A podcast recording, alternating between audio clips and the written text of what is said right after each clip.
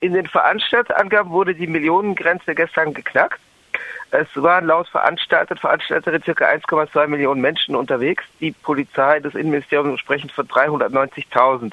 Da die Wahrheit auf quantitativer Ebene in der Regel irgendwo zwischen beiden liegt, weil es da so ein Spiel und ein Ritual gibt, heißt das, dass die reale Zahl zwischen einer halben Million und einer Million liegt.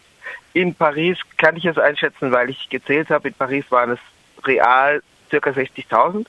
Trotz miesesten Wetters, äh, im, strömenden Regen. Ähm, zwei weitere Termine stehen schon fest. Am 5. April, am Dienstag demonstriert vor allem die Jugend- und die Studierendenschaft und am Samstag, den 9. April, rufen die Gewerkschaften zum nächsten Protesttag auf.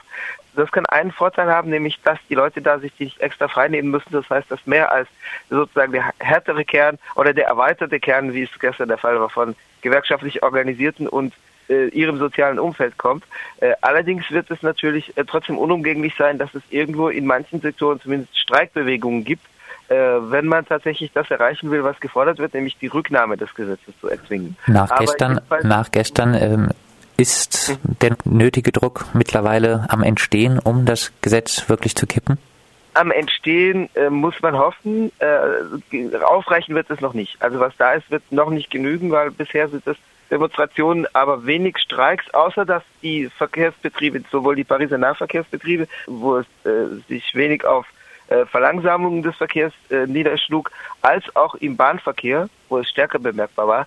Äh, also sowohl im Pariser Nahverkehr und im Nahverkehr von manchen anderen Großstädten als auch bei der Bahn wurde gestreikt. Wie gesagt, bei der Bahngesellschaft SNCF hat man das schon mehr mitbekommen, im Pariser Nahverkehr nicht so unbedingt. Äh, in Grenoble und anderen Städten war es aber auch so. Ähm, und es müsste aber schon in mehreren Sektoren tatsächlich noch äh, auch Arbeitsniederlegungen geben und auch unbefristete, wenn man tatsächlich den Rückzug des Gesetzes erzwingen wollte. Was man will, was man will.